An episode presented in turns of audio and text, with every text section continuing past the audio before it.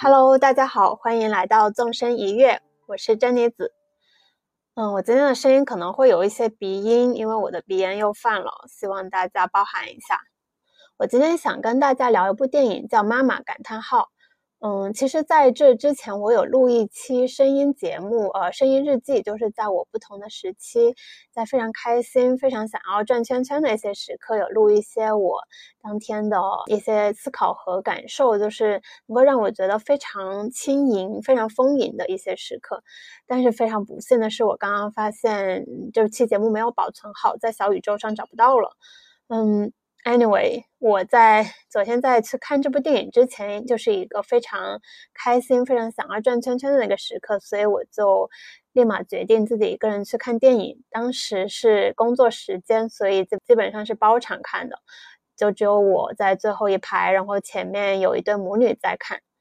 嗯，但其实看完之后，我没有看之前那么开心了，因为看完之后我觉得有点沉重。呃，这是一部嗯，导演杨丽娜的女性三部曲中的最后一部。在这部之前的前两部叫《春梦》和《春潮》，我只看过其中一部叫《春潮》。我当时看完之后就非常喜欢那部电影。它是一部嗯，探讨不同代际之间母女关系的电影。它有探讨就是不同的母女之间的爱恨纠葛。我一直对母女关系。就特别感兴趣，也也一直在探索。在看完《春潮》之后，也写过一篇文章。然后在当时知道杨丽娜出了新的电影，我看了大概扫了一眼她的简介，我大概知道它是一部也是探讨母女之间关系的，所以我就一直非常想看。然后昨天就看了一下排片，有合适的时间，我就立马去看了。看完之后，其实最直接的、印象最深的感受就是。对于衰老和死亡的非常深的一个恐惧。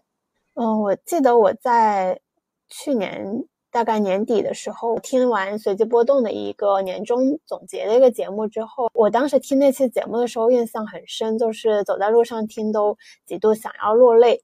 因为当时他们讨论的是有讨论到生离死别。当时知奇有说到他今年最难过的事情就是他爷爷去世了。然后建国也说到，已经到了就是身边亲友就开始陆续离开的年纪。嗯，我当时也还听了梁文道在八分钟的一期节目，也是谈到说见过，他说见过他小宝宝模样的亲人几乎都已经不在世世了。他参加婚礼的次数也变少了，参加葬礼的次数就越来越多。他说到了一定的年纪，你就突然会发现是整代整代人都会离开这个世界上，他们的痕迹都荡然无存了。我当时听了这期节目的时候，就非常非常的难过。虽然我总是口口声声的说要从更大的宏，从从更很宏大的角度来说，人不应该总是对死亡避而不谈。我觉得人应该要去直面死亡，因为这个是不可避免的。而东亚人呢，总是对死亡谈死色色变，不愿意提及。但是，一一到个体的层面。一到自己的经验的时候，我最本能的反应就是躲开。我最听不得就身边的很亲的长辈亲人跟我说：“我们是会老的，我们不能一直陪着你，我们也不能一直帮你。”他们说我们已经到了这个年纪，就是已经到了像塑料一样脆弱的年纪。就是听到这一类话的时候，我只要一听到，我的本能反应就是去转移话题，想要逃开。为什么我看了这部电影之后会对于衰老和死亡有很深的恐惧呢？因为这部电影它大概的是讲的是，嗯，一个八十五岁的母亲和一个患了阿兹海默病的六十五岁的女儿之间的故事，是母亲去照顾女儿，而其中发生的一系列让人觉得非常绝望的一些故事。我其实很不喜欢去总结，去对一本书或者是一个电影去做梗概，因为我觉得如果是一个好的作品，它一定是会有很多很好的细节需要你去去细细品味的。所以，如果你听了这个节目，然后。你觉得你对这个电影感兴趣的话，就希望你自己去走进电影院去看。我相信有很多的细节会让你觉得很不一样，值得你自己去看。因为没有人可以代替你去看一部作品，没有人可以代替你去阅读。嗯，这个是题外话。是在说到对于衰老和死亡的恐惧的时候，我觉得嗯非常奇怪，就是相反的是，对于一个八十五岁的母亲，她其实对于离死亡是更近的，但是我却觉得她对于死亡似乎一点都不避讳，我觉得她非常的淡然。一开始在最打动我的台词就是，嗯，在呃母亲她爬到很高的书架上去拿书的时候，她的女儿看到了之后就很生气的跟她说这个。地方太高了，你不要爬。然后母亲就非常无情的说了一句：“不爬也是会死的。”然后后来这个母亲又，她就嗯，非常像个老顽童一样，她她女儿希望她能够健健康康的吃一些健康的食物，但是呢，她就晚上就拿着一杯酒，然后问她女儿要不要跟我一起喝酒，然后还说你要不要跟我一起睡，不然我到时候变。变凉了，就是他意思说，我到时候死了你都不知道。然后他女儿就很冷的、很无情的说了一句：“我在，你也是会凉的。”我当时是最先打动我的是，我感动于她一个高龄的高龄的女性，她不惧怕死亡。但是后来我又想说，她是真的不怕死、不害怕死亡吗？我之前听过有人说，其实是。老那些老人其实是因为他害怕死亡，所以才会选择这样说出来。就嗯，其实你想一想，身边其实很多老人，他们是经常会把死挂在嘴边的，会说我迟早都是会死的，等我死了你就怎么怎么样。就其实他们是害怕的，因为他们不知道什么时候死神就会找上门来，他们非常的害怕，所以他们才选择把它把这些说出来，可能这样子可能可以更多的消解一些他们的恐惧。但是接下来我又觉得，就非常的真实又非常的残酷，特别是，嗯，他女儿的那句话，他说：“我在，你也是会变凉的。”我记得在七八年前，我看完一部嗯法国的电影，叫叫《爱》，也是嗯，应该是讲的是女那位呃女性，她患了应该是偏瘫，然后后来的半辈子都是她的丈夫在照顾她。就我在其中也有看到了太多的无可奈何，太多的对于衰老和死亡的恐惧。我当时看完之后就记了一笔，我在嗯豆瓣上写说，我一直认为两个人在一起就是为了共同抵抗残酷的人生，而抵抗的方式我能想到的只有两个人拥抱在一起的场景。但后来慢慢我才体悟到，两个人肌肤相亲的拥抱不一定抵得过简单的陪伴，仅仅是一句让我抱抱你吧。就已经足够让我全身都感到温暖，但是我我现在看起来，我觉得非常残酷又非常真实的是，残酷的人生是没有办法去抵抗的，更加没有办法两个人共同去抵抗，最后的道路都是需要自己去走的。身边就像嗯他的女儿所说的，身边不管是不是有人陪伴，都是会死的，都是会凉的。听起来感觉非常的悲观，非常的丧气啊！但是我后来在想。我对于嗯衰老和死亡这个恐惧的背后到底是什么？我到底在害怕什么？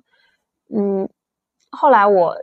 发现，其实我是害怕那种不受控制、无法控制，就是整个失控的那种感觉。但我看到患阿兹海默病的女儿，她失禁了，就是她的病情越来越严重，她没有办法去控制，没办法控制她的大小便，没办法控制她的情绪，也没有办法。去控制他的手在发抖，他病情在一点点的恶化，也没有办法去控制衰老，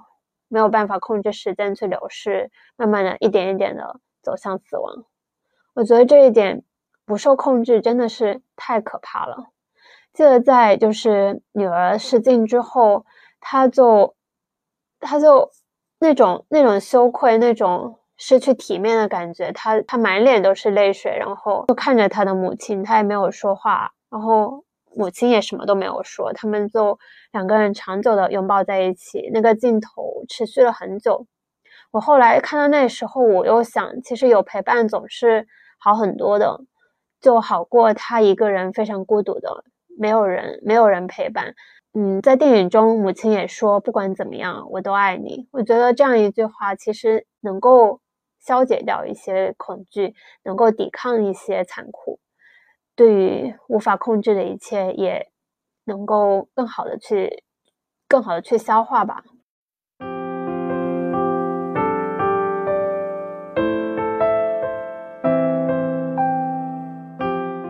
那对于生老病死的感受，其实我有去回忆，去发现我自己身上也是会有不同的变化的。就仅仅只是一年之隔，我觉得都是有一些变化。比如像去年，我印象很深的是我在十一的时候在国在在重庆，嗯，当时在看着非常灿烂的夜景，就觉得世界非常的璀璨，非常的绚烂的时候。然后突然，那时候我们应该是准备，呃，有在看着夜景，然后也准备看烟花。然后当时突然就走过一个非常，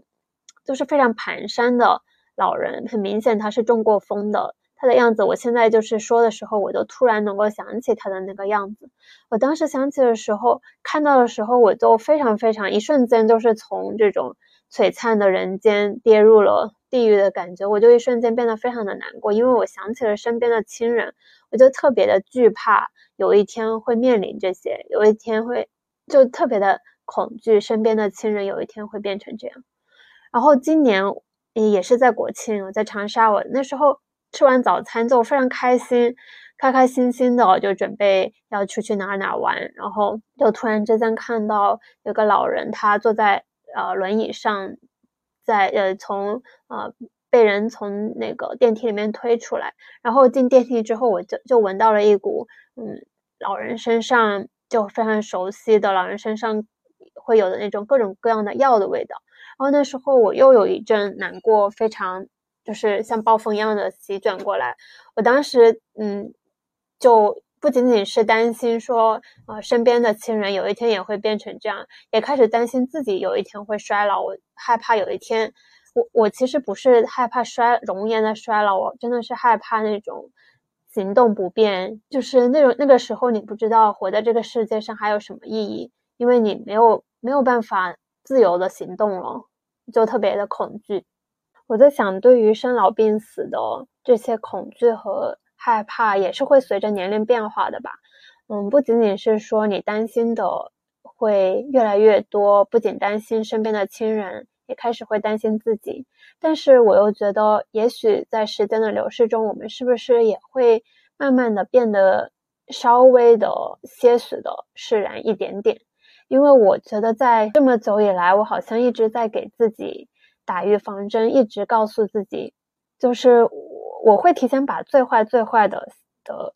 结果想好。我不知道为什么我会有这样的这样的一个想法，就是曾经我记得还我还在读书的时候，我就好像永远的怀揣着一个巨大的一个非常隐秘的秘密一样，就是草木皆兵，只要有个电话进来，有个在不合时宜的时间，觉得这个时间亲人不会给我打电话的时候，有个电话过来，我就会特别特别的紧张，我就担心那个电话总是会会。带来坏消息，然后我感觉，嗯，这种恐惧在这些年好像消解了很多，就不再会像之前一样那样的那样深的一种恐惧，一种草木皆兵的恐惧。还有一个印象很深的是，我我外婆她年纪也慢慢的变大了，我发现就是身边的人真的就是在一点一点的慢慢变老，虽然他们。永远都年纪比你大，你从很小的时候可能都觉得他是个老人，但是你现在发现他们是真正的成为一个老人了。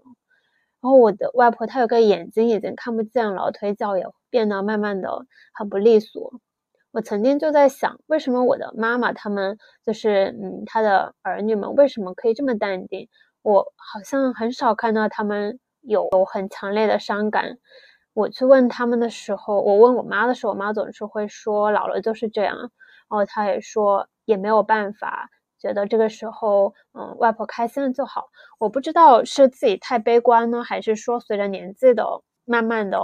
嗯，随着岁月的流逝，自己真的会变得更加释然一些。也许我还没有到那个更加淡然的一个年纪。然后说回到这部电影，电影里，嗯，饰演妈妈的蒋玉芝，我也很少看到她会有非常崩溃的时候。就印象中只有两个镜头，一个是在下大雨的时候，那时候她的女儿冯玉珍已经就是病，呃，阿尔兹海默症已经越来越严重了。那时候她下大雨的时候，她不愿意进屋子，一直要在院子里面像个孩子一样蹦蹦跳跳，一会儿要去搬，嗯，搬花盆，一会儿要躺在椅子上。后来她就直接就躺在椅子上淋淋雨，母亲就是站在那里。完全没有办法，就没拉他进来也完全没有办法去去控制他，没有办法去叫一个就是已经疯癫一样的人去躲雨，然后母亲就直接放弃了，她也站在站在雨中看着躺在椅子上淋雨的女儿，她就当时就闭着眼睛，雨水跟雨水跟她的泪水都。交织都混在了一起，然后看到他脸上眼角全是皱纹。还有个场景，都是母亲。我记得在一个夜晚，她看着镜子里面，我记得镜子是镜子里镜子有点碎裂。她看着镜子里面自己已经慢慢的变老的时候，她非常伤心的流下眼泪。我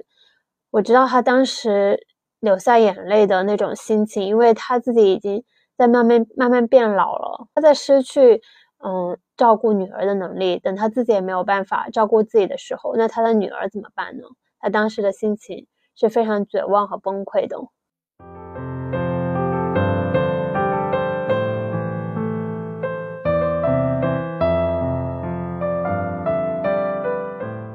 这部电影，它在很大的篇幅上都有都在拍母女之间互相的照顾。在开头的时候，嗯，就。它其实是一个我觉得挺奇妙的一个情节，就是他在开头的时候是在女儿在照顾母亲，就好像说这个角色已经发生了一个调换，就是女儿充当了一个照照顾的角色，因为女儿已经长大了，不再是像孩童时期一样由母亲来照顾女儿。然后母亲在这个时候呢，就特别像个嗯小顽童，她就像个孩子一样，就不想听他他女儿的那些这样那样的指令。然后他就是想要非常非常任性的过生他的生活，但是后来呢，他的女儿就六十五岁的女儿，她被诊断得了阿尔兹海默症。这个时候，就他们的角色又发生了一个调转。他的母亲就他在得知这个消息之后，他就重新又变成了一一只非常强悍的母狼，他又。就是感觉就是噌的一下又重新的振作起来，他在锻炼身体，就是练瑜伽、举哑铃，各种来去锻去增强自己的体质，然后去做饭，去做各种像他曾经那样子会去捍卫他的幼崽一样的一只母狼一样的呃样子。他在嗯，在他有个情节，就是在他母亲知道了女儿患病之后，他就说，呃，这样也好。这样可以在我们之间增加一些新鲜感，让他们重新的再去做一次母女。在这之后，确实他们两个之间的嗯相处模式也都变了。在嗯冯继珍就是在女儿她在生病之后，她好像突然变成变了一个人。她以前是非常清教徒式的一个生活过的，她沉默沉非常的沉默寡言，然后家里非常的沉闷和安静，一切都井井有条的，一切都要按照呃冯继珍他想要的模式来做。但是在这之后呢，在他生病之后，他又突然像变成了一个孩子一样，他变成了有血有肉的人，他又开始不再吃素，他变成吃他呃会吃肉，吃呃那个红烧肉，他会大笑大哭，开始穿碎花裙子。在这之前，他从来都不穿裙子，都穿非常素色的布衣布衣呃裤子，然后。在导演的访谈中，他也说，嗯，安排就是想要让他们重新做一次母女。他说，生命本来就是这样轮回重来的。然后我也想到自己的奶奶，就是她以前在生病的时候，我的奶奶她也是曾经是非常，嗯，她是非常不苟言笑的，一切都整整齐齐、井井有条，从来不展现，基基本上从来不会展现她的喜怒哀乐，永远都是呃端着板着板着脸。然后在他生病之后，他也好像突然变回了孩子。他会，嗯，他以前从来不说他想要什么，但是在他生病之后，他会说，说我想要吃什么什么东西，我想要吃一颗糖，我想要吃那个包子。我跟他之间的相处，就我我跟他其实是非常生疏的。我们在我记忆中从来没有。故意的，就是刻意为之的一些肢体接触。但我记得，在他生病之后，有一次我在走，就是要离开呃家乡要走的时候，我就摸了摸他的头，我跟他说：“我下次回来再来看你。”就嗯，确实是在生病之后，人是会变，就会他好像轮回一样变回了一个孩子，然后也会在相不同的人之间的相处也会变得更加的有温度，更加有生命力。但是。如果说生命真的是，呃，会。有一个轮回重来，但是很坦率的说，我不希望以这种方式进行轮回。如果非要以生病的方式来进行轮回，我情愿不要这样的轮回。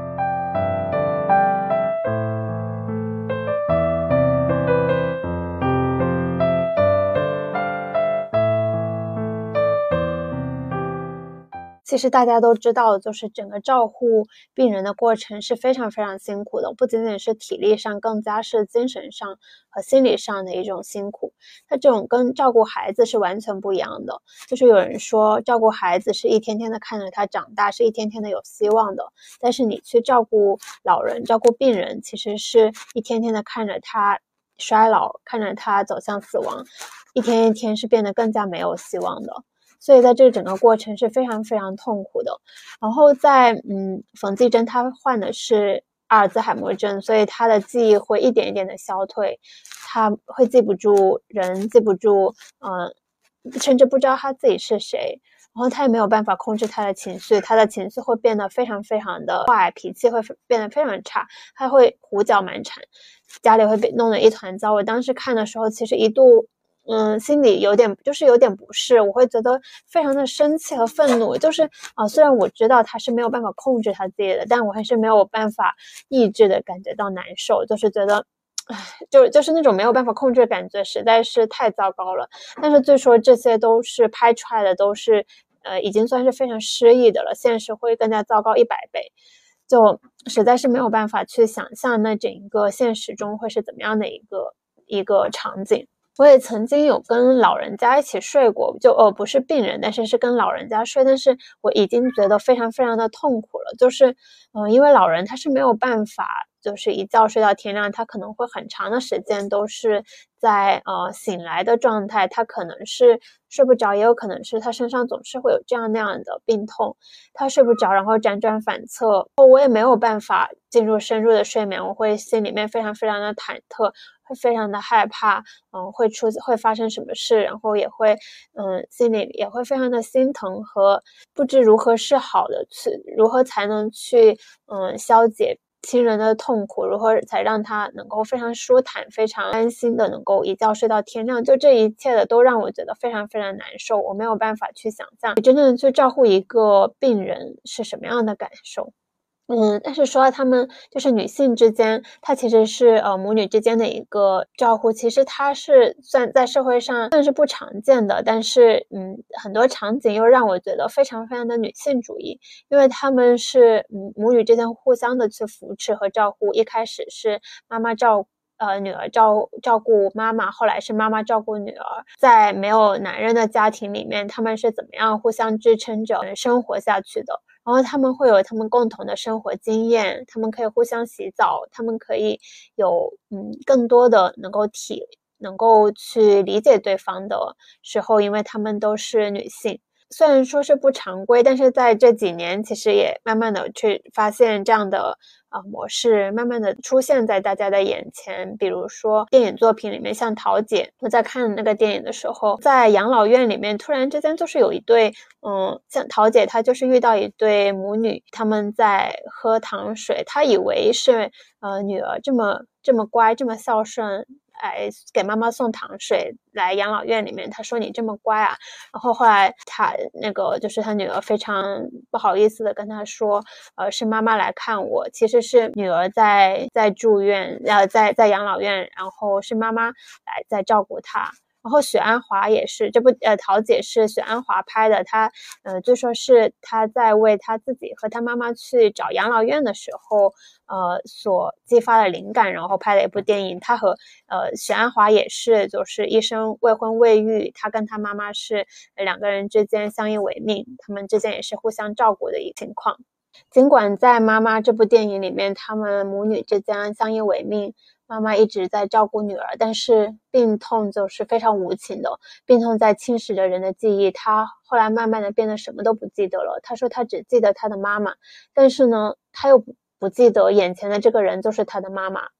他说，嗯，他只记得他妈妈，但是你不是我的妈妈。就是这句话是让眼前的一直照顾他的这个人感到非常非常悲痛的，因为就是嗯非常亲的人眼前，在他眼里只能看到陌生的眼神的时候，我相信那是一种非常非常悲痛的感觉。然后是呃。对于他来说，其实也是一种解脱。就是他在不记得很多事情之后，他卸下了他一生以来非常沉重的历史包袱。但是有的人呢，生病之后又是会一直记得他很久很久以前的事情，他们靠记忆活着。我记得我奶奶，她当时嗯说她晚上睡不着，就是她生病之后，她说她晚上睡不着，脑子里面全都是过去的一些回忆。就晚上大家都在睡觉的时候，她就躺在床上一遍遍的在脑子里面放电影一样的过以前的事情，就非常的哀伤。病痛呢让他们什么都做不了，现在很痛苦，未来他们也不敢想，就只能活在过去的记忆里。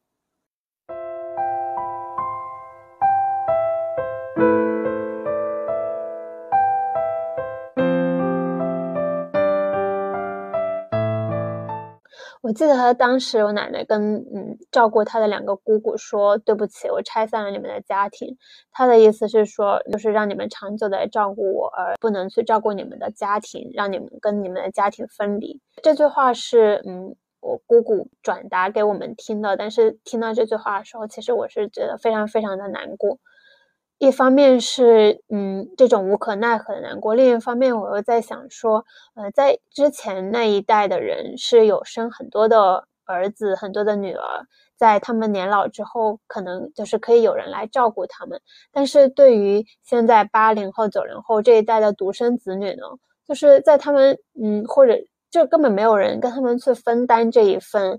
呃，体力上的照料也没有办法去分担他们精神上、心理上的这份痛苦，那这又要怎么办呢？现在也有很多的媒体在关注这个问题，就是比如说，呃，现在独生子女他们怎样去面对已经接踵而来的父母的疾病的问题？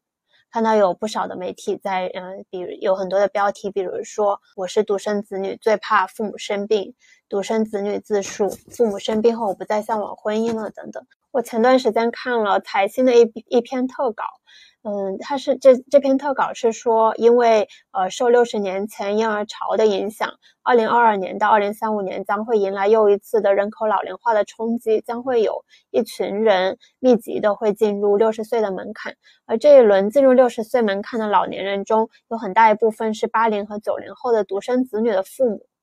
就是在嗯享受完独生子女这这群独生子女在享受完呃父母的宠爱集于一身之后，他们怎么样的去面对就是即将会到来的父母的衰老和疾病，这是一个很大的社会问题。我们呢都总以为就是这一些还离我们很远。我们都还年轻，但是其实这些已经在慢慢的追上我们了。感觉有很大一群年轻人已经被拽进了这样的漩涡里，他们已经在面对着父母接接踵而来的疾病。我看了三联呃的一篇稿子，就是他给了非常非常多的案例，有一些年轻人真的是就是感觉到了他们非常窒息的环境。我看到有一位。一位三十多岁的年轻人，他就是先是父亲生病，然后等父亲的手术做完了，然后母亲也生病了，然后做了更加严重的手术。等母亲的恢复的差不多了，父亲又有了其他的疾病，就是接踵而来，感觉生活不断的在给出一个他们的重锤。然后在整个照护过程中，其实对于现在的年轻人来说是非常非常困难的，因为很多的年轻人都跟父父母是不不是生活在同一个地方。嗯，一方面年轻人需要去去完成自己非常压力非常大、非常辛苦的工作，另一方面他又需要去照顾不在同一个地方的父母，他也没有其他的兄弟姐妹来去跟他分担。不仅仅是说分担这些，嗯，这些责任。我看到有一位，嗯，有一位案例里面说是他最怕的是没有人帮他，在他做。需要去做决定的时候，去做怎么样的手术，是做微创还是做什么其他的方案？没有人跟他去商量，他不知道怎么样去做决定，这其实是他们最大的一个心理压力。嗯，而在整个照护过程中，其实，在生病的过程中，啊，生病的人也会脾气会变得越来越差，他会不断的去埋怨，也会去跟照顾他的人发生争执。然后在整个过程中，在嗯家庭的氛围也会非常变得非常非常的压抑和焦躁。我看到一个案例案例上的一个年轻人说，他每天都不想要回到家，他可能会先要去找一个地方先哭一会儿，等他把他的情绪都发泄完了，再再回到家去继续面。对这一切，他一开始会去跟一些朋友去，嗯，呃，发泄一下，去分享，嗯，去诉诉说一下他的情绪。但是他后来发现，很多如果没有呃相同或相似经历的人是没有办法共情他的。所以，他其实在整这一个整个社会，在整个照顾的过程中，非常非常的孤独。然后在这样的孤独中，嗯，有一位年轻人他说：“我不再向往婚姻，我扛起父母的世界已经很累。”我不想再去扛起未来对象的父母。有些人会说，如果不结婚的话，将来老了手术都没人给你签字。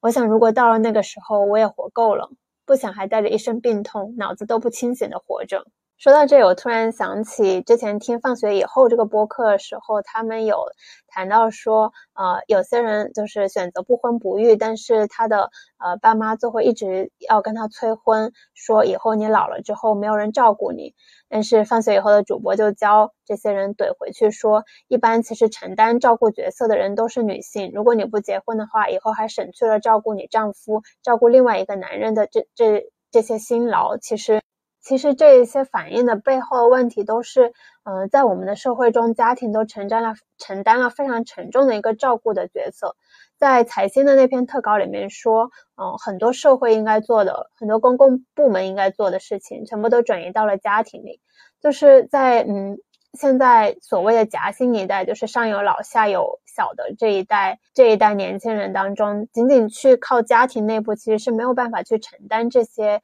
非常沉重的。照顾的角色的，而其实，在很多发达国家，这些角色、这些责任有很大一部分都是由政府、由社会来承担的。在财新那部那篇稿子里面也举了很多，就是在发达国家，比如像芬兰、瑞典，他们是由呃政府他们的财务去支持。去养育儿童，去照顾老人，这些是承担了非常重的一个角色的。而这篇稿子也提出，如果是要让家庭去来承担这个角色，那么家庭因为去照顾呃老人、照顾孩子，他承受的风险也是没有获得非常成体系的支持的。比如说，嗯，照顾者他的未来怎么去保障？他以后怎么去回归社会？他以后就是他不再需要去照顾的时候，他怎么样去嗯回到职场呢？他的他的。他自己的老年生活又怎么样来保障呢？而这些去承担这个照顾角色的又往往是女性，所以在女性的就业问题上也会承担很大的一部分的损失。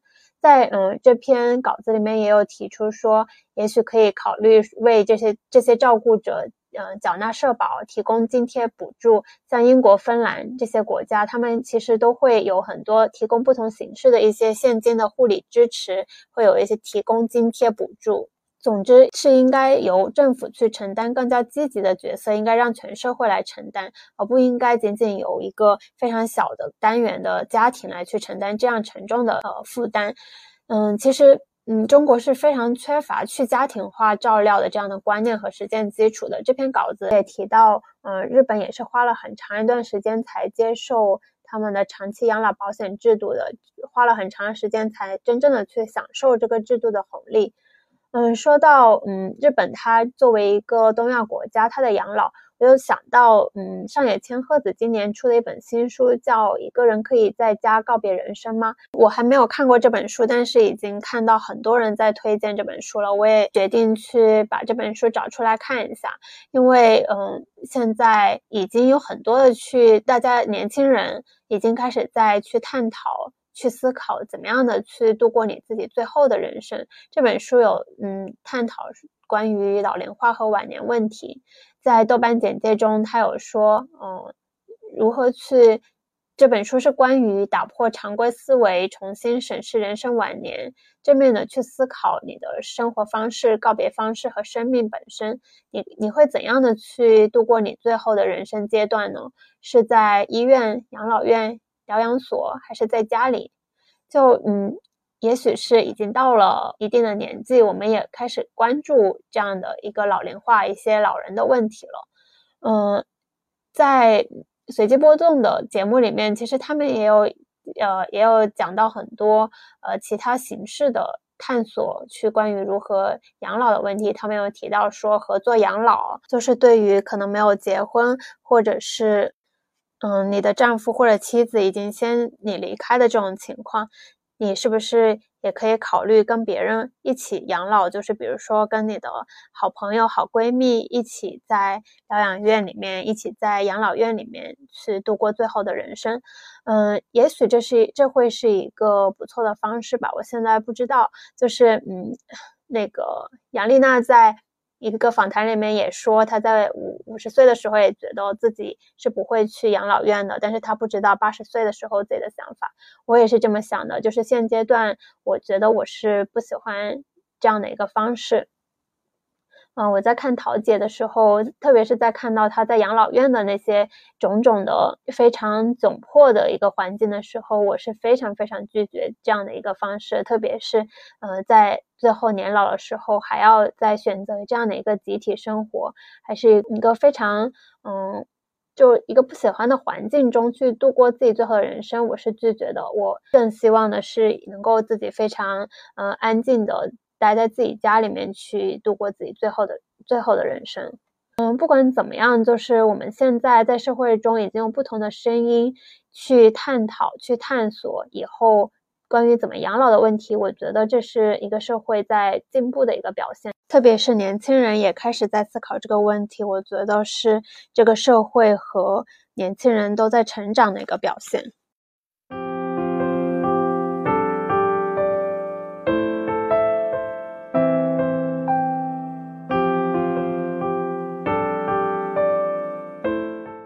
最后，我想再聊一下父亲，就是冯继珍他的父亲这一条暗线。他其实这一条暗线，我觉得非常的有趣，就是他的父亲一直没有他，他父亲很早就去世了，他不在场，但是又仿佛他一直都在场，他一直都贯穿着整个故事的从开头到结尾，特别是在高潮部分，我很喜欢那个情节，就是在冯继珍他已经病得非常非常严重，他不已经不认识他的母亲的时候。在有一天晚上，在床上，他跟他的母亲说：“嗯，就是他觉得他母亲对他很好。他告诉他，嗯，非常感谢你对我这么好。他说，既然你对我这么好，我就告诉你一个秘密。他那时候跟他说这个秘密的时候，他说我以前杀了一个人，但是没有用刀。他当时说的时候，我其实那个时候有一点点，嗯，就不是很喜欢这个情节的，因为我觉得他也在太后面。”才去又要去抖出一个故事，抖出一个包袱的时候，我觉得有点过于的，嗯，故事有点过于的冗长。但是后来我慢慢的明白过来，他这这个故事是是什么意思的时候，我就非常非常的喜欢这个情节了。这个秘密其实是跟呃，就是我们国家的十年浩劫那个历史事件是是有非常大的关系的。而他在最后以这种形式把他很多年的包袱去抖出来卸下来。就相当于他把他压在他身上的一个很重很重的枷锁给卸下来了，他把他的这个伤疤再一次的揭开，给他以为的这个陌生人，其实是他他的妈妈去看的时候，他的他的人生，他的身体，其实，嗯，他的心灵其实就从此变得非常非常的轻松了。他因为他终于把他的这些包袱给卸下来，我想他是在嗯一直背负着这样的一个一个。愧疚，他觉得他自己是有罪的，他觉得他害死了他的爸爸，而他也觉得一直愧对他的母亲。他他对他的妈妈说：“我也毁掉了我妈妈的人生。”就其实看到那里的时候，我才突然明白了冯继珍他为什么一直过着非常清教徒式的生活。他不吃肉，他做义工，他沉默寡言，不苟言笑，他一直都是非常一个圣母的角色去拯救他人。但其实就像文琪那个角色。他所说的，就是你看起来好像是你拯救了别人，其实看起来好像是你拯救了我，其实是我成全了你。就其实他一直在想用各种方式去拯救别人，去做义工，去资助学生，去帮各种各样的人，其实是他在给自己赎罪。他想要拯救他自己，他觉得他一直觉得他杀死了他的父亲，他需要以这样的方式来去赎罪。其实，在那十年浩劫中，那一代人都有着非常不同程度的伤痛。我想起，呃，杨丽娜的《春潮》那部电影，它其实也是跟十年浩劫的历史问题是有关的。他总是把祖国比作母亲，然后，呃，姥姥那个角色其实也是一个红卫兵，在嗯，姥姥和和女儿之间，他们之间是有非常非常紧张的一个关系的，也是因为他的父亲。所以他们之间才会有一直非常非常紧张的一个，呃，非常有张力的一个关系。他那部电影也是，就是他父亲也是去世了，一直都不在场，但是他一直都隐隐的在影响着母女母女之间的关系。而在那部电影当中，嗯，对母女是对于他的父亲是有完全不同的、截然不同的一个印象的。母亲觉得父亲是个流氓，是需要被揭发、被嗯被唾弃的这么一个人。而他的女儿却觉得他的母、他的父亲是一个非常完美、一个非常温柔的一个角色，而这些温柔是他的妈妈没有办法带给他的。而他觉得，嗯，他的母亲是因为想嫁给一个呃城里人，所以才去当红红卫兵去揭发他的父亲的。当时在看完《春潮》之后，我听过一期播客节目是。嗯，跟导演的一个对谈，那期节目的名字叫做《推开中国家庭的门》，里面都坐着一个相似的姥姥或妈妈。其实他想说的是，呃，在中国里，在中国家庭里，这样的姥姥和妈妈是非常非常熟悉的，就是那种东亚式的、非常严肃的、不苟言笑的，心里面其实有爱，但是说出来也是非常非常恶毒的，想要控制，就是想要把一切都控制在手里的那种，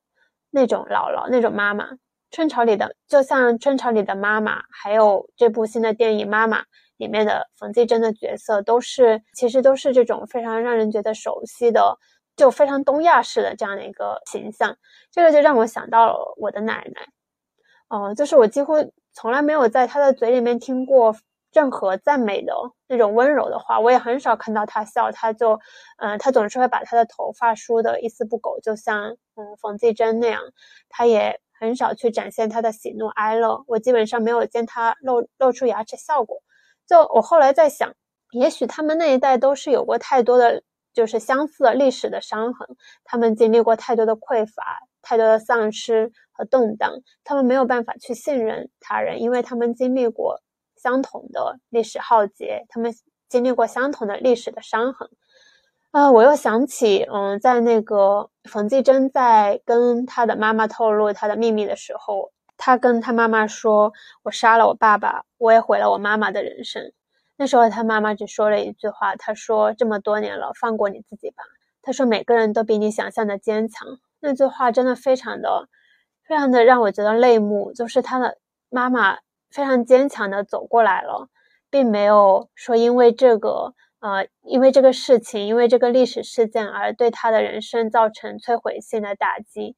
然后也没有像冯继珍所想的对他伤害有这么这么的巨大，以至于让他呃需要。过一生的清教徒式的生活，其实他妈妈早就原谅了他，只是他们没有一个契机去把这句话说出口而已。我之前听人说过一句话，大概意思就是说，你的原生家庭永远都像一条细细的线一样会牵动着你。我现在想，不管是你的原生家庭还是你的国家，其实它都会像是一条细细的线，会一直的牵动着你，哪怕是你以为你飞的。已经很远很高了，你还是像一个飞得很远很高的风筝，永远都有一条线会在后面牵扯着你。我不是说你不能够通过你的主动、主观的能动去改变什么、去突破什么，而是你的过去、你的历史痕迹、你的生长环境、你所生长的、所处的国家，它对你的影响都是不可磨灭的。说到这，我突然想到，之前在看完《春潮》之后，我写过一篇文章的，文章的最后的结尾，我是这么写的。春潮的海报上有一句标语，叫“你和母亲的关系决定了你和世界的关系”。也有人说，你和母亲的关系决定了你和女儿的关系。从前，我觉得人们夸大了母亲对人的影响，认为不过是为自己的缺陷找的借口。后来，我才意识到，我们在生命最初便与母亲建立的隐秘连结是这样深入而又不可逃避。我们可能终其一生都在与这一部分连结进行对抗。听作家辽金在一期播客里谈到，我们拼命去反对不喜欢母亲的某一点，但仍然没有跳出母亲的框架，直到有一天成为另一个人的框架。但我相信这不会是一个循环往复的过程。我们渴望，并且也会在对抗中比母亲更往前走一步。嗯，今天说了很多，我会把呃提到的一些电影、书、文章会放在 show notes 里面，然后希望大家能够呃如果有兴趣的话，走进电影院去看这部电影，然后珍惜还能够去电影院的时光。今天就先到这里啦，谢谢大家的陪伴，我们下期再见，拜拜。